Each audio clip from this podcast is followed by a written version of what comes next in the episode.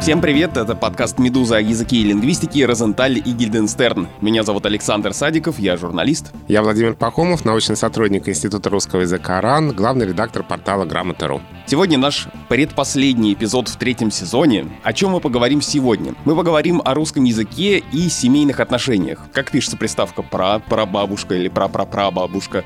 Надо ли в 21 веке запоминать, кто такие «заловка», «деверь» и, например, «стрый»? Это все слова для любителей кроссвордов, и в новых реалиях все это устарело или нет? Что вообще лексика и то, какие слова мы используем, говорит об изменении семейных отношений? Ну, и еще мы немного коснемся темы имен и фамилий, ну, в основном, я думаю, в грамматическом ключе. Вспомним, как правильно склонять разные имена и фамилии, и почему вокруг этого тоже часто возникают споры. Но начну с э, такой отсылки к нашему эпизоду про народную этимологию. Семья. Что вообще такое семья? Откуда произошло это слово? Потому что, ну, очень хочется сказать, что семья — это от э, числительного «семь» и местоимение «я». Да, многие так и делают, многие так и рубят это слово, которое так удачно раскладывается на «семь» и «я». Ну и часто используется в рекламе в связи с этим. Э, там разные какие-то цифры вместо «семь» подставляют и дальше «я». Вроде как бы отвечает нашим представлениям о семьях прошлого, да, да, больших семьях, где много человек, и каждый из них для меня важен, и некому магическому значению числа 7, да, 7 э, чудес света, 7 цветов радуги, и, про, и на седьмом небе от счастья, и прочее, прочее. Кажется, что Но это... нет, это не так? Но нет, это не так. Это слово восходит к древнему корню, который в славянских языках означал «домочадец». Семья от этого древнего Семь как братья от брат. То есть это собирательное слово, собирательное существительное. Вот сравни брат-братья и семь семья. Вот та же модель. А это слово очень древнее, и оно восходит к тому же корню, как, например, и немецкое «хайм» — «родина», как, например, и латинское цивис – гражданин, и отсюда цивилизация. То есть семья и цивилизация на самом деле связаны друг с другом. То есть совсем другой корень, к слову, семь, не имеющий никакого отношения. О семье, о семейной лексике мы подробно поговорим, и нам пришло много писем на эту тему. Спасибо вам большое, но сначала не будем нарушать традиции, ответим на другие письма и другие комментарии, которые вы пишете нам на почту подкаст собакамедуза.io. Нам пришло несколько реплик на тему русского языка и туризма. Мы там говорили про отель и гостиницы. Mm-hmm. И вот украинский слушатель Дмитрий, который спрашивал нас о выражении «набери меня» и «набери мне», в смысле «позвони», а, продолжает эту тему и пишет так. В моих родных языках, украинском и польском, этого выбора нет вообще. Готель или хотель, никак иначе. А в русском мне инстинктивно хотелось говорить «гостиница». Наверное, я где-то в детстве почерпнул, возможно, из «Незнайки на Луне». Там была гостиница экономическая. Но даже великий знаток русского синхронист Андрей Фалалеев, который рекомендует по возможности переводить традиционными русскими словами все, что только можно, все-таки учит своих студентов в современном языке воздерживаться от гостиницы, как от явно местечкового слова, сравнивает гостиницу с сорочкой, например. В Украине это подтверждается. Практически любой маломальский серьезный отель гордо именует себя отелем, даже если внутри это дремучая гостиница. И еще одно э, письмо от Юрия на ту же тему. Он предлагает такое разделение, ну, то есть это все личные субъективные э, впечатления наших слушателей, и они во многом совпадают с тем, что я думаю. Вот разделение по э, версии Юрия происходит по двум критериям. Первое — работа или отпуск. Э, если мы едем в другой город в командировку, мы обычно ищем не отель, а гостиницу. И наоборот, когда мы едем в отпуск, мы, скорее всего, будем бронировать на букинге не гостиницу, а отель. И второй критерий — за границей или Россия. Тут, мне кажется, пишет Юрий, если мы едем по России, то обычно, даже если это Астория условно или Метрополь, мы будем подразумевать, что это гостиница, вне зависимости от того, отпуск это или командировка. И зеркального слова Парижа мы вряд ли найдем гостиницу, а будем искать, скорее всего, отель. И самое интересное, пишет он, что иногда может э, происходить замещение одних слов э, в зависимости от контекста, потому что, например, приезжая в Питер в командировку, заселяясь в Асторию, мы подсознательно уверены, что в административном отделе у нас на работе нам забронировали гостиницу, тогда как, приезжая из опостылевшей Москвы, например, в Питер в ту же Асторию в отпуск, погулять по летнему саду, мы с удовольствием осознаем, что для нас зарезервирован номер в весьма известном отеле. Классная формулировка и классное письмо, спасибо. На самом деле это правда очень интересно, ведь очевидно, что у нас есть два слова, казалось бы, полные синонимы — гостиница и отель. И для языка это всегда довольно странно, и носители языка обязательно начнут, и вот начинают, и как мы видим это делают, разводить эти слова по каким-то значениям, по оттенкам смысла. Мне очень нравится вот это разделение работа-отпуск, да, Россия за граница, и кажется, что гостиница на Елисейских полях — это как-то немножко странно. Но это как будто из э, литературного произведения 19 века. А отель э, в... Ну, не будем придумывать какой-нибудь российский город, символ какого-то запустения и уныния, да, но это действительно, возможно, было бы странно. Посмотрим, как дальше эти слова будут себя вести в языке и как они будут разделяться или не разделяться вот по таким оттенкам значения. И еще одно письмо не отпускает э, наших слушателей тема лисичек и лисисечных полян, о которых мы говорили в эпизоде про еду. Так вот, Вера из Петербурга говорит, рассуждая о слове «лисичковый», это мы делали как раз, по-моему, в предыдущем выпуске, Владимир Пахомов сравнил его со словом «рыжиковый» в контексте «рыжиковое масло», подразумевая, наверное, связь между грибами рыжик и лисичка. Но в данном случае это неуместное сравнение, поскольку рыжиковое масло не из грибов, а из семян растения рыжик. Но это принимается, но тут э, другое, лисичковые, да, то прилагательное, вокруг которого у нас э, все крутится, это на самом деле мы совершенно упустили из виду, но вообще-то это такой биологический термин. И семейство грибов называется лисичковые. По сути, за нас уже давно все придумали, и э, рожать лисисечные или лисичечные поляны уже нет никакого смысла, когда есть э, в биологии название лисичковые. Но ты отбираешь такое классное слово у нас. Пусть семейство грибов будет лисичковые, а поляны будут, не знаю, лисичечные. Писем с вопросами про разные имена и слова, связанные с родственниками, нам тоже приходят, и их немало, и мы в течение сегодняшнего разговора постараемся на них ответить. Например, нас спрашивают о приставке «про», как она пишется, слитно или через дефисы, почему это одновременно про предков и про потомков. Вот про это поговорим через полминуты после важной информации о партнере этого эпизода. Русский язык меняется. Слова обретают новые значения, ударения смещаются, появляются новые грамматические формы. И то, что еще лет 40 назад считалось единственно возможной нормой, сегодня может удивлять. Ведь мы произносим те же слова по-другому. Автомобили, как и язык, постоянно меняются и совершенствуются, чтобы отражать запросы и дух эпохи. Компания Volkswagen переосмыслила модель Polo, известную уже более 40 лет, и выпустила совершенно новый автомобиль. Новый Volkswagen Polo доступен в кузове лифтбэк с вместительным багажником объемом 530 литров. Кроме того, уже в стартовой комплектации установлены головные светодиодные фары. Они позволяют чувствовать себя уверенно на дороге даже в ночное время. Камера заднего вида поможет удобно припарковаться, а еще она прячется под логотип, поэтому всегда остается чистой. Подробнее об особенностях нового Volkswagen Polo читайте на сайте volkswagen.ru. Из ответов на комментарии и письма к другим нашим выпускам мы плавно перетекаем на ответы и комментарии к письмам, которые пришли нам по теме этого выпуска. И, собственно, во многом э, из-за этих писем мы решили э, сделать эту тему, так что спасибо, что вы наталкиваете до нас на какие-то э, лингвистические изыскания. Так вот, Екатерина спрашивает. «Э, недавно пришел в голову вопрос, почему приставка «пра» в случае слова «прабабушка» означает человека старшего возраста. Ну, то есть, получается, предка, да? А в слове «правнук» младшего, и откуда взялись названия других родственников сложились в русском языке или пришли извне.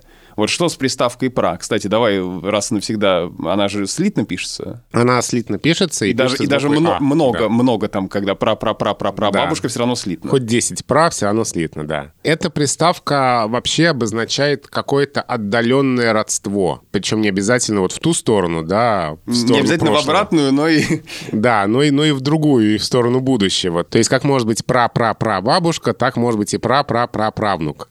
То есть это и туда, и туда работает. Но, наверное, поскольку пра-пра-пра-пра-правнук редко кому пригождается, при всем уважении, то, наверное, у нас есть такое впечатление, что это про предков, потому что нам проще заглянуть в прошлое, отмотать его нам сколько угодно назад, чем э, заглянуть в будущее. В общем-то, да. И обычно эта приставка в переносном значении тоже употребляется по отношению к прошлому. Какой-нибудь язык, который мы реконструируем и который является предком современного языка, мы его называем праязык. Вот это тоже обращение в прошлое. Кстати, пользуясь случаем, еще одна такая заметка на полях, сносочка. Здесь должна быть гиперссылка на наш выпуск об истории русского языка, так что можете его тоже найти и послушать, э, откуда есть пошел русский язык. И вот, кстати, слово «пращур», мы сейчас выйдем в современные термины, уже, может быть, даже не очень современные. Пращур — это ведь та же самая приставка «пра» и слово «щур», которое исчезло из языка, но которое, по-видимому, восходит к той же основе, что и современное слово «шурин». И, видимо, это слово имело просто значение «родственник». Вот мы начали говорить эти слова «шурин», пращур. Я, э, когда готовился к этому выпуску, выписал просто из толкового словаря, выписал наименование родственников и с удивлением обнаружил, что, ну, конечно, слова эти я знаю, но вот так, чтобы сходу по щелчку сказать, кто такой свояк, я не могу. Или кто такой деверь, например. И мне особенно понравилось, что есть множественное число у слова деверь, оно звучит как деверья. Ну да, как дидья. Ну давай назовем эти основные слова. Ну вот смотри, деверь. Деверь — это брат мужа. Да, хорошо. Тогда раз мы по родственникам мужа пошли, то давай со всеми родственниками мужа разберемся. Мать мужа — это свекровь. Отец мужа и, соответственно, э, супруг э, свекрови — это свекор. Это свекор. Причем с буквой «ё» здесь и да. свекор, не свекор, да, там да. «о» есть еще. «О» есть, да. Вот они, родители мужа. Если у мужа есть брат, то это, как ты правильно сказал, деверь. Но если у мужа есть брат, то, допустим, у него может быть и сестра. И если брат это деверь, то сестра заловка. Почему не аналогичное слову деверь, женское наименование? Почему не феминитив? Если в случае свекра свекровь еще как-то можно их сопоставить, да, а здесь деверь и заловка. Эти слова очень древние, и нам не всегда вообще понятно, откуда они взялись. И ведь они тоже в истории языка менялись. Вот, например, свекровь раньше было примерно как свекры единственном числе, там «и» не должно вызывать ощущение множественного. А заловка раньше было примерно как «залы», то есть вот одна и та же модель, например. В современном языке уже это все дело разошлось. Очень древние слова, которые восходят к древнему еще про, вот она, эта самая приставка, про славянским, а то и индоевропейским основам, и поэтому в современном языке здесь не нужно искать какого-то сходства или какой-то аналогии. Все они очень разные, все они очень древние, безумно древние. Продолжим э, наше изыскание для любителей викторин и поговорим про родственников жены. Если у нас у мужа мы, э, родители его это... Свекор и свекровь. То, э, соответственно, у жены это тесть и теща. Вот это вроде родственные слова. Это родственные слова, и нам хорошо знакомы, и, возможно, из многочисленных анекдотов про тещу. Вот почему-то анекдоты про тещу есть, а про свекровь нет. Ну, тут особые отношения. Все-таки муж и мать жены — это какие-то особые взаимодействия. То есть получается, что, наверное, все эти шутки, приколы, анекдоты и так далее придумывают мужчины в этом э, гендерно неравноправном мире, и они проявляют вот эту вот андроцентричность, потому что получается, что женщины про э, свекровь шуток не придумывают, а если придумывают, то они не так известны. Но у жены могут быть не только родители, но тоже брат и сестра. Брат жены называется Шурин. И это слово тоже, опять же, то, они все, все очень-очень древние. Мы сказали, что Шурин, возможно, как-то связано с пращуром, но это не единственная версия. А некоторые ученые связывают слово «шурин» с тем же корнем, что и глагол «шить», то есть первоначально соединять связывать. Вот, в общем-то, после того, как э, пара объединилась, люди оказались как-то связанными друг с другом, и брат жены оказался как-то связан узами родства с мужем. Но это только одна из версий, что Шурин и Шить как-то связаны между собой. Точно мы не можем сказать. Я еще раз говорю, слова очень-очень древние. А если это не брат или не только брат, но и сестра жены, то сестра жены свояченица с одним «н». При да. этом есть слово «свояк» — это муж свояченицы или родственник вообще. Зачем ты еще отдельным словом выделен муж сестры. Мы ничего не знаем про жену Шурина, например. Какая у нее судьба вообще. А при этом у нас есть э, свояк и свояченица. Возможно, тоже дело в какой-то андроцентричности, что муж сестры жены важнее, чем жена брата. Это же все родственные связи и слова, которые идут как бы от пары, от мужа и жены, и по отношению к мужу и жене мы расставляем все вот эти вот вокруг э, слова и называем этих родственников, исходя из этой точки, из точки вот этой пары. А есть чудесное русское слово «свойство» с ударением на «о». Не свойство, как э, признак чего-то, а свойство. Свойство — это родство не по крови, а по браку. То есть те отношения, которые возникают между разными людьми из-за того, что люди вступили в брак. Это же то, что в английском называется in-law, пишется в английском через дефис. И у нас тоже есть такое слово, потому что от слова «свойство» образовано слово «свойственник». Свойственник — это человек, находящийся в свойстве, то есть разные родственники разных супругов, они друг другу свойственники. Поэтому мы можем просто сказать, что всякие тещи, свекровь, Крови, Шурины и Диверья, они просто свойственники. Потому что вот из этой семьи один человек и из той семьи другой человек, они сочетались браком. Мы всех, конечно же, окончательно запутали. Я не знаю, зачем, вот сейчас мы об этом поговорим, зачем нам это все знать, но давай уж, раз мы влезли э, в эти родственные узы, назовем э, еще раз всех и еще раз эту сеточку родственных слов расскажем. Да, итак, а, родственники мужа. Мать мужа свекровь, отец мужа свекор, брат мужа деверь, сестра мужа заловка. Родственники жены. Мать жены теща, отец жены тесть, брат жены шурин и сестра жены свояченица, а муж ее свояк вся эта схема, она работает, когда мы смотрим э, в системе координат э, мужа и жены. А если мы поднимемся, наоборот, к какому-нибудь свекру и тестю, то они говорят, наоборот, про детей своих, невестка и зять. Да, и причем здесь попроще. Здесь э, все сильно проще, потому что зять это кто? Ну, чаще всего так говорят, это муж дочери, да? Но зять это еще и муж сестры, и муж заловки. То есть сестры мужа.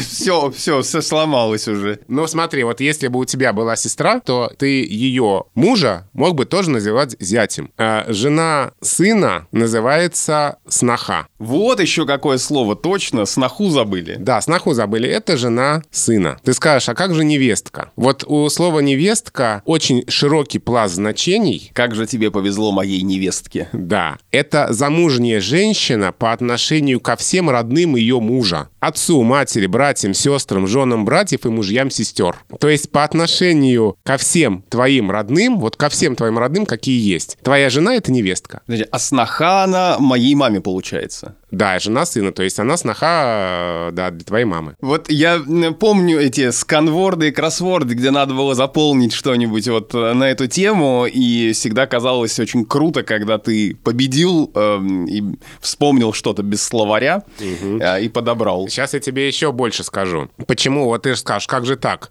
Сноха жена сына, да? А невестка, это же тоже, да, получается? Жена сына. Да. Так вот, раньше снохой называли жену сына только по отношению к свекру. То есть вот а, если бы мы жили во времена оны, то твоя жена, ее можно было бы называть снохой только по отношению к твоему отцу. Но сейчас вот эта андроцентричность немножко подвинулась, и сноха — это вообще жена сына по отношению и к свекру и к свекрови. Вот мы сейчас очень подробно э, рисовали э, все эти схемы. Я не знаю, запутали мы вас или нет, но мне кажется, что э, все вот это лет 50-70 назад даже вообще не надо было бы объяснять. Потому что это все было, ну, абсолютно понятно. И люди явно были больше знакомы с этими словами. А почему? То есть мы же, когда говорим про язык, здесь мы, наверное, немножечко сейчас аккуратно зайдем на территорию, может быть, других наук социологических, но все-таки ведь мы говорим, что язык отражает э, происходящее в обществе и в нашем сознании. И мне кажется, сейчас все эти слова нам просто не нужны. То есть, да, э, все эти родственники у нас, конечно, э, скорее всего, остались, но я не представляю себе в обычной жизни,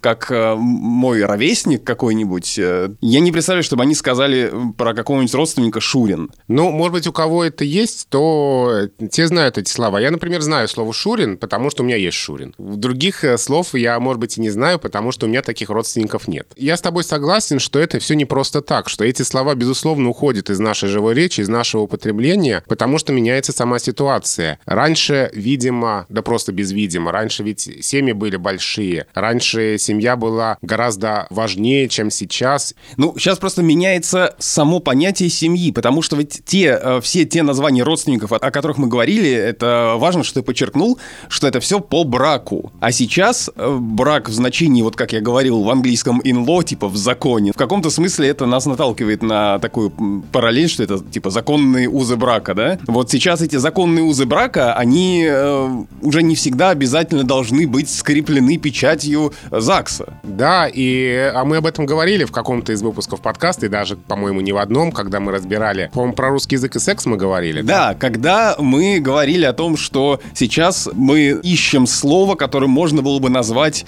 человека, с которым вы живете вместе, но в котором вы не состоите вот в этих зарегистрированных отношениях. Ну да, сейчас ведь даже можно спорить о том, можно ли называть семью семьей или нельзя а, людей, которые живут вместе, но которые не зарегистрировали брак. И поэтому, да, уходит традиционное понятие семьи, а разрушается традиционное понятие брака, и вот эти все слова, которые называют разных родственников, тоже, конечно, из-за обихода а, постепенно исчезают. Но, наверное, справедливости ради, надо сказать, что такое происходит не только с родственниками по браку. Потому что и с другими названиями, которые уже связаны с кровным родством, а не родством по браку, происходит то же самое. И многие подобные слова из языка уже вообще совсем ушли. Как раз э, мы, да, очень много говорили о родственниках по браку, но сейчас пора поговорить о наших кровных родственниках, то есть дидьях, тетях или там братьях, сестрах, сиблингах. Вот слово, про которое нас как-то спрашивали, но которое существует в русском языке пока только как э, термин из э, психологии, по-моему. И говоря о дидьях, тут надо сказать про слово «стрый», которое ты упомянул в конце прошлого выпуска, и я стал гуглить и смотреть, что такое «стрый», потому что никогда до этого это слово не слышал. Понятно, что оно сейчас давно не употребляется в русском языке, но это любопытно. Сейчас мы бы просто сказали «дядя». И независимо с какой страны, с отцовской или с материнской. И тот, и тот дядя. И нам надо даже уточнять, это дядя, там, брат матери, это дядя, брат отца. Но а, раньше для этих дядьев существовали отдельные слова. Стрый — это брат отца, то есть это дядя по отцу. А вуй или просто уй, без начального в, это брат матери. И, соответственно, если у тебя есть двое дидьев, а один из них брат матери, а другой брат отца, то это вуй и стрый. Вот я, я представляю себе уже какой-нибудь заковыристый вопрос в какой-нибудь викторине. Как вы называете родственника? Слово из трех букв, вторая У, последняя и краткая. Есть ведь еще дедушка, у которого тоже может быть брат. Правда ведь? И в зависимости от того, дедушка это с отцовской стороны или с материнской, это великий стрый или великий вуй. Так что Великий Вуй — это не какой-то индеец, а это всего-навсего а, брат деда с материнской стороны. Какие слова мы потеряли. Ну а сейчас же мы как? Мы называем просто, по-моему, двоюродный дедушка. Ну да, да. Вот, кстати, ты ведь спрашивал, вот есть свояченица и свояк, да? Вот это важно, что это слово еще существует. Свояк — муж свояченицы. А свояченица — это сестра жены, то есть муж сестры жены. И мы с тобой говорили о том, что вот как же так? Муж сестры жены, для него есть слово, а для жены Шурина, то есть жены брата жены, слова, слова нет. Так вот оно есть.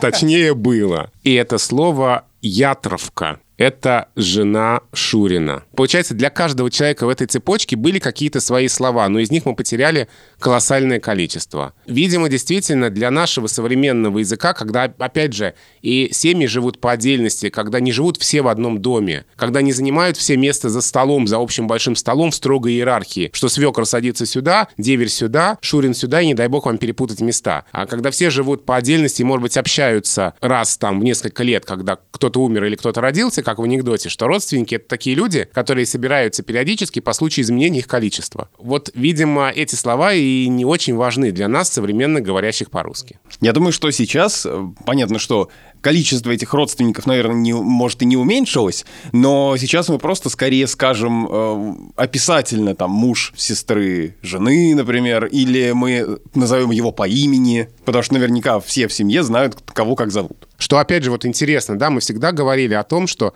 язык не любит, когда есть возможность сказать одним словом, он не любит, когда два слова вместо одного. А вот здесь в терминах родства язык вообще ведет себя по-другому. Вот у нас есть вроде бы слово «шурин», мы почти всегда скажем «брат жены». И даже вот эта самая ятровка, да, мы скорее скажем «жена брата жены», чем одно слово «ятровка», просто потому что, видимо, нам настолько сложно это запомнить, что здесь мы ведем себя по-другому. Это для языка не очень нормально, когда есть одно слово, а мы вместо этого используем описательную конструкцию. Я, кстати, хочу небольшой дисклеймер сделать. Я много раз говорил «дидья», «дидьёвы», да. У слова «дяди» есть разные формы множественного числа. Есть просто «дяди» и «дядей», а есть «дидья», «дидьёв». Даже вот словарь, адресованный работникам эфира, говорит, что предпочтительно «дяди», «дядей». Но вот мне просто настолько нравится эта форма «дидьёв», что я ее использую. Подожди, а у тети какое множество множественное число? У тети множественное число именительный падеж тети, а родительный падеж теть, много теть, и тетей. То есть много тети, много тетей. Выбирай любое.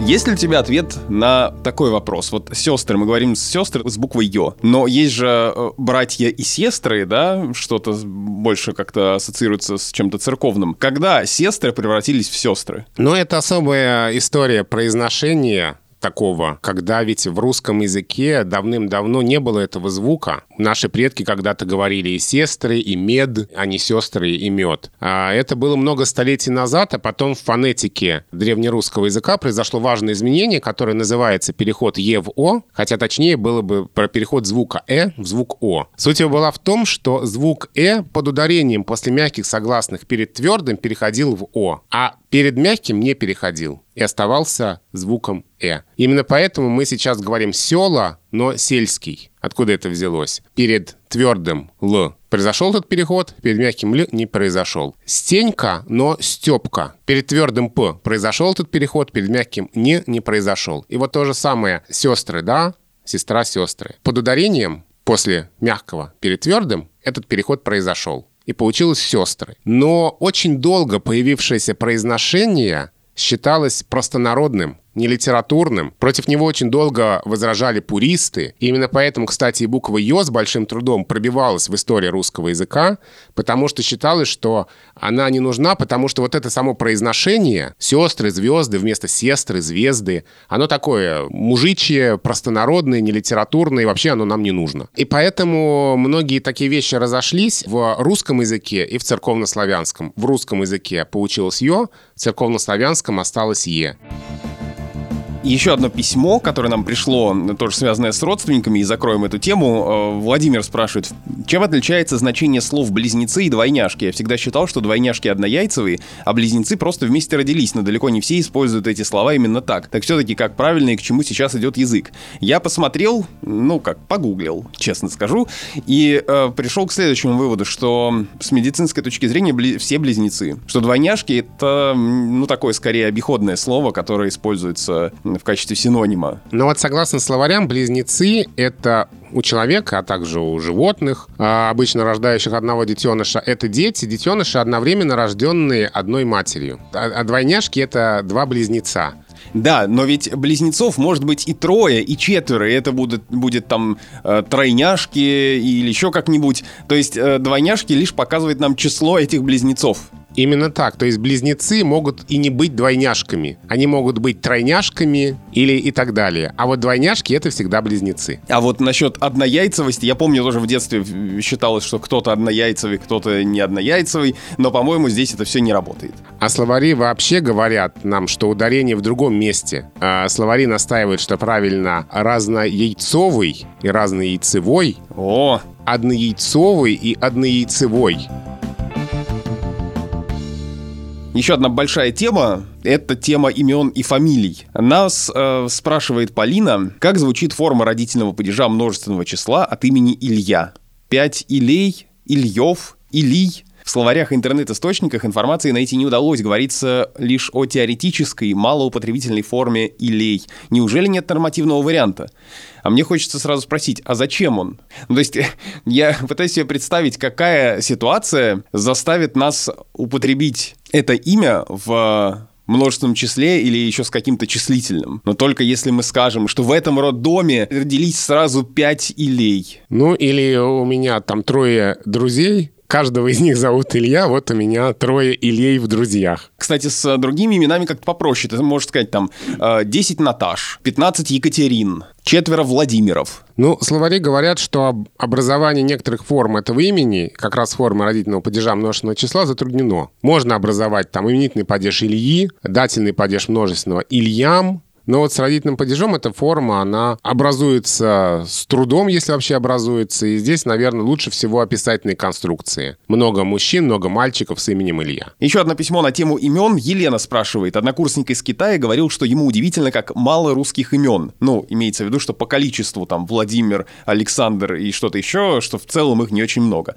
У них именем, как я поняла, может быть любое существительное, но у каждого русского имени при этом очень много форм, которые могут быть совершенно не похожи. Я могу проследить происхождение даже самых непохожих форм Анастасия, Анастасия, Ася, Александр, Алексаша, Саша, Сашура, Шура или Алексаня, Саня. Но все равно удивительно, как это происходит, ведь от первоначального корня в производном слове может не быть ничего, а человек на эту форму имени отзывается. Почему с именами так происходит? Есть ли какие-то исследования на эту тему? И тут я сразу вспоминаю, что Анна вроде как может быть и Нюрой, но это два совершенно не похожих имени, а при этом мы понимаем, что это может иметь отношение к одному человеку. Да, другое дело, что не каждая Анна согласится, чтобы ее называли Нюрой. И, наверное, не каждый Александр согласится, чтобы его называли Шурой. Тебе как имя Шура? Эм, я никак, меня так никто не называет, но я не против. Ну, то есть, если кто-то скажет Шура, нормально, но просто почему-то как-то со мной это не прижилось. Саня, да. Опять же, имена тоже очень старые и древние слова, и они много-много разных там стадий преобразования проходили в языке. Здесь, наверное, подробнее и интереснее об этом расскажут специалисты по ономастике. Кстати, наверное, нам какой-нибудь выпуск подкаста нужно посвятить именно именам, фамилиям, и позвать соответствующих специалистов. Я, для меня было открытием узнать, что меня можно называть Димой, потому что от Владимира есть сокращение Дима. А еще интересно, когда сокращение одного и того же имени в глазах других людей кажется подходящими этому человеку или нет. Вот, например, от Владимир э, есть сокращение Володя и Вова. И при этом э, мне очень многие люди говорили, что вот они не могут никак меня ассоциировать с Вовой только с Володей. Я слышал и обратные тоже утверждения. А, вот, и... а на самом деле ты э, Диман Пахомов. А я... Димон. А, Димон, да, а я а, Шура Садиков. Но я вам не Димон. А, я на самом деле как раз очень люблю, когда меня называют Володей. Вова для меня, меня передергивает от этого. Меня мама называет Вовой, и как-то от мамы мне это привычно слышать. Ну и вообще от родственников. Но а, для всех остальных я Володя. И мне было бы очень странно, если бы там меня называли Вовой. С другой стороны, у некоторых моих знакомых, для которых я Володя, у них есть другие Владимиры, которых они называют Вовами, и это нормально. То есть вот даже разные сокращения к нам приклеиваются не одинаково. Но ты для меня Саша, и мне как-то странно было бы называть тебя Шурой. Вопрос, который мы не можем обойти, несмотря на то, что о происхождении имен и фамилии надо делать другой выпуск, мы сосредоточимся на грамматической стороне вопроса, а именно склонение фамилий. Вот это, взгрустнулось, это так все сложно, а еще усложняется это, когда есть какое-нибудь дополнительное слово, например, братья, такие-то, семья таких-то, э, супруги такие-то, и это просто становится еще более сложной головоломкой, чем Диверья и э, Шурины. Но все-таки есть ли что-то, ну, хотя бы хайлайты, на которые мы можем опереться в склонении фамилии? Есть, конечно. Вообще для меня это очень большая боль. А я могу отдельный выпуск А боль подкаста, в чем? Что люди не хотят склоняться? Что люди не хотят склоняться, и что такое количество людей не знают правил склонения фамилий, хотя все это описано. И даже многие учителя их не знают русского языка, и даже многие филологи их не знают. А мне кажется, вот я не знаю, как сейчас э, в современные дети, но в нашей школе, когда мы подписывали тетрадочки или дневнички в самом начале, там на первой странице, вот такие как советские тетрадки, где э, чья тетрадь по какому предмету, какой класс, а там же как раз э, надо было сначала писать фамилию, потом имя, и это было в родительном падеже. Да. И вот тогда мы все выяснили, чья фамилия как склоняется. И вот ты знаешь, именно здесь очень часто происходит у носителей языка первая встреча с необходимостью склонять фамилию. Вот идет ребенок в первый класс там или во второй, где они начинают подписывать тетради. Тетрадь кого? Ну вот э, у нас с тобой очень просто. У нас фамилии на «ов» — это легко. Да. И если фамилия оканчивается ни на «ов», ни на «ин», ни на «ски», ты не представляешь, какое здесь колоссальное количество вопросов, какое колоссальное количество проблем, сколько конфликтов, споров, ссор, а, руганий, драк. И а, на грамоте бесконечное количество вопросов на эту тему. Почему я говорю, что это моя боль? Вопросов от учителей, от родителей, от администрации школ, вузов. Когда вы, наконец, уже разрешите писать так, как хочется? А, раз, э, разрешите склонять несклоняемое, запретите склонять склоняемое. И были случаи, когда реально родители доходили до прокуратуры с требованием запретить школе склонять фамилию своего ребенка. Это вот совершенно потрясающе. И знаешь, что меня еще здесь удивляет? Меня это зацепило, ты видишь аж, да? Да, вот с этого надо было начинать, да. Да, ты, ты можешь сейчас уйти покурить и выпить кофе, я буду тут час я говорить. Я не курю. Да, это образное было выражение. Я могу тут час еще говорить, этот подкаст никогда не закончится, я буду излагать все свои боли о склонении фамилий. А что здесь Люди, которые в других местах настаивают на строгом соблюдении всех грамматических законов языка, что кофе мужского рода, ну, ну и так далее. Вот в плане склонения фамилий от этих же самых строгих законов готовы отступить и готовы сражаться за возможность их нарушения. Но это тонкая грань, то есть в случае с словами, которые употребляют все, ну, с нарицательными существительными, например, или с глаголами какими-то, или еще что-то, что все использует, это э, можно понять, почему мы должны придерживаться какой-то нормы. Но здесь же, э, по сути, как с именами собственными, как с названиями, не знаю, стран, здесь, может быть, тоже надо пойти на сторону, как сделать так, чтобы человек э, не обижался, я не знаю, или чтобы ему было комфортно, и поэтому мы употребляем его фамилию так, как он считает ее надо употреблять. Я уже даже не говорю про ударение, потому что Иванов э, не всегда может быть э, Ивановым, а, а может оказаться случайно и Ивановым, написавшим знаменитую картину. Понимаешь, в чем дело? Да, я согласен, и я могу понять причины этих споров. Человек считает, что это его фамилия, и он сам ею распоряжается, как ему нужно. А, но фамилия — это ведь еще и слово, а слова подчиняются грамматике языка. И иногда из-за несоблюдения правил мог, может возникать двусмысленность и могут возникать ситуации просто непонимания. Ну вот смотри, например, предположим, что ты был бы не Садиков, а Садик. Вот у тебя была бы фамилия Садик. Вот смотри. Вместе с ведущими этого подкаста А. Садик и В. Пахомовым. Вот А. Садик — это кто? Это Александр Садик или это Алина Садик? И вообще, да, мужчина это или женщина? Мужчина это или женщина? Непонятно, потому что мужская фамилия должна была бы склоняться, женская фамилия не склоняется, если оканчивается на согласный. То есть, я, то есть мы бы здесь сказали э, подкаст с А. Садиком. Да, и В. Пахомовым. Вот эта фраза «подкаст с А.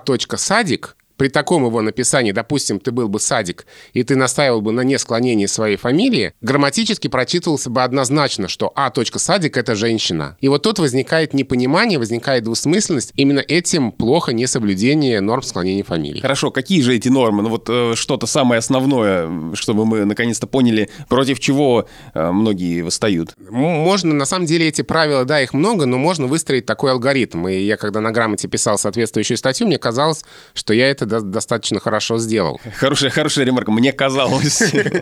А как вышло на самом деле, я не знаю, но мне казалось, что нормально. Как вышло на самом деле, скажут читатели. Вот смотри, первое, склонение или не склонение фамилии от чего зависит? Далеко не всегда от пола носителя. Почти никогда от происхождения фамилии. В первую очередь от того, на какой звук оканчивается фамилия, согласный или гласный. Мы сейчас говорим о всех фамилиях, которые оканчиваются ни на ов, ни на ин, ни на ски. Мы их в сторону отложили. Если фамилия оканчивается на согласный, то склоняются мужские, не склоняются женские. Вот мы приводили пример, да, с этой искусственной фамилией Садик, да? Но тут я тебе сразу скажу, а тоже возникают нюансы, например. Есть известный хоккейный тренер Олег Знарок, который при склонении выбрасывает букву О. Тогда как мы поймем, где ее надо выбрасывать, а где нет? Почему у нас нет не Олега Знарока, а нет Олега Знарка? Вот как раз с точки зрения грамматики предпочтительно было бы Олега Знарока, без выпадения гласного, потому что вариант Олега Знарка. Если мы не знаем эту фамилию и первый раз ее видим, то по форме родительного падежа мы не можем сказать именительно. Это Олег Знарок или Олег Знарк. Возможно же и фамилия Знарк теоретически. Но тогда ударение было бы другое, Олега Знарка.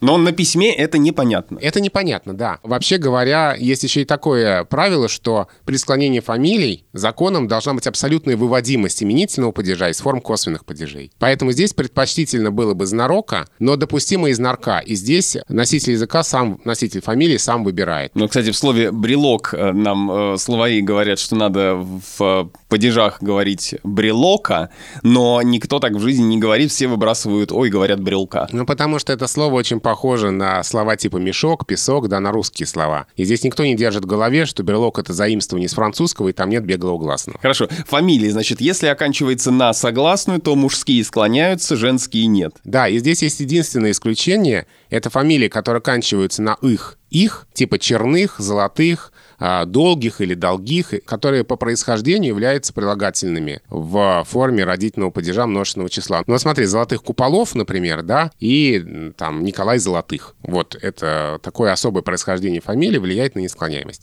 Это единственное исключение. Все. Все остальные фамилии, оканчивающиеся на согласный, склоняются мужские, не склоняются женские. И только здесь имеет значение пол носителя. Потому что если фамилия оканчивается на гласный, то пол носителя не имеет никакого значения. Либо с фамилией склоняется и мужская, и женская, либо фамилия не склоняется, ни мужская, ни женская. Но тут опять же вопрос, как а, это определить. Например, Семен Фарада, явно э, мы склоняем эту фамилию о Семене Фараде. Да, и вот здесь имеет значение, какой гласный последней фамилии. Оставим пока в сторону А и Я. Здесь особая сложность. Любой гласный, кроме А или Я, Если на него оканчивается фамилия, то она не склоняется. То есть, если фамилия оканчивается на Е, на И, на О, на У, на И, на Э, на Ю, все эти фамилии не склоняются. Лукашенко не склоняется. И если бы он был не Лукашенко, а Лукашеску, как его часто называют, то он тоже бы не склонялся. И только у фамилии на А или на Я, вот здесь вот довольно разветвленная дальше цепочка правил,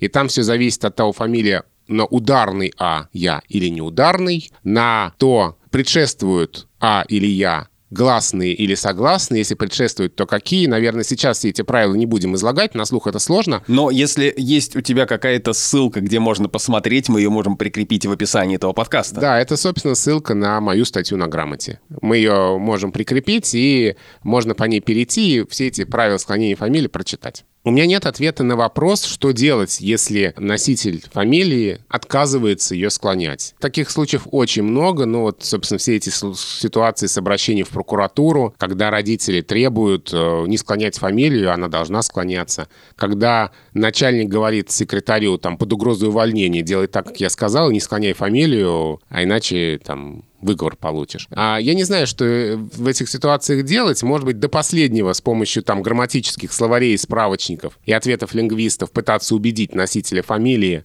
что его фамилия должна склоняться. Если это не получается, ну... То нужен адвокат. То нужен адвокат, и нужно, не знаю, но если человек хочет жить с грамматической ошибкой в документах, ну, бог с ним, это его дело. Опять же, здесь э, могут быть разные выходы. На грамоту как-то приходило письмо от э, сотрудницы администрации одной из школ Петербурга, которая рассказала о том, что они у себя берут расписку с родителей, которые требуют не склонять склоняемой фамилии. Соответствующим пунктом правил русской грамматики ознакомлен с тем, что в таком написании содержится ошибка «ознакомлен», а претензий к школе предъявлять не буду. Дата, подпись. Вот такой выход тоже возможен. А если речь о двойных фамилиях? Там тоже сложные правила, там многое зависит от того, может ли первая часть употребляться как самостоятельная фамилия или не может. Потому что есть же фамилии, например, украинские, те же, которые состоят из двух слов, не через дефис, а просто из двух слов.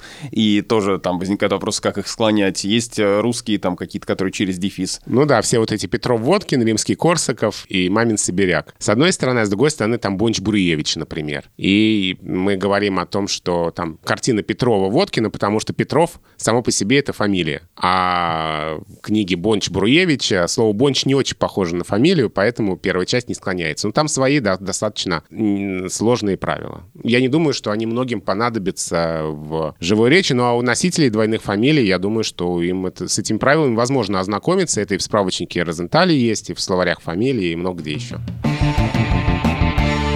в завершении нашего выпуска мы вновь вернемся к теме семьи и вспомним еще такое явление, как э, семейная лексика, семейные слова, или я бы даже сказал домашний сленг, потому что э, это по касательной пересекается с другими темами, которые мы обсуждали и сегодня, и в предыдущие выпуски, но будет жалко совсем уж не упомянуть это сегодня. Да, в каждой семье есть какие-то свои словечки, свои интересные фразы, выражения, которые понятны только людям внутри этой семьи, так как такой малый, замкнутой социальной группы, то есть это, в общем-то, тоже такой жаргон. Как... В универе мы называли это инсайдерский прикол.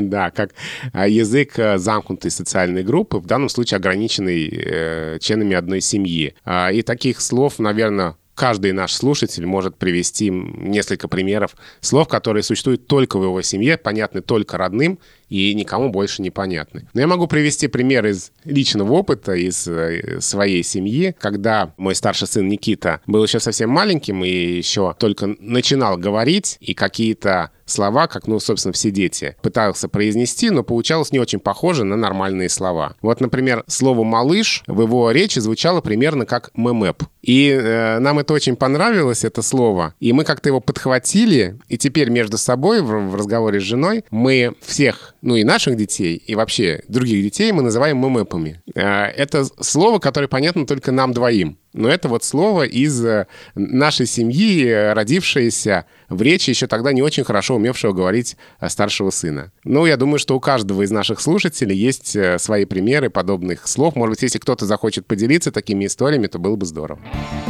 И не только такими историями, но и какими-то вопросами вы хотите с нами поделиться и спросить у нас что-нибудь связанное с русским языком и лингвистикой, сделайте это, потому что времени осталось совсем мало до нашего последнего выпуска. Он выйдет через неделю. Я думаю, что он будет большой, но не гигантский. Мы постараемся быстро пробежаться по всем вопросам, которые вы нам задаете, и на самые э, основные, самые интересные, самые важные вопросы из ваших писем ответить. Так что пишите нам письма на почту подкаст собакамедуза.io. Вы можете также оставлять комментарии на разных подкаст-платформах, в том же Apple Podcast, CastBox или еще где-то, где э, есть э, возможность комментариев. Мы все это просмотрим внимательно и постараемся так или иначе затронуть темы, которые вас беспокоят. Это все будет через неделю. На сегодня все. Это был подкаст Розенталь и Гильденстерн. Меня зовут Александр Садиков. Моя фамилия склоняется.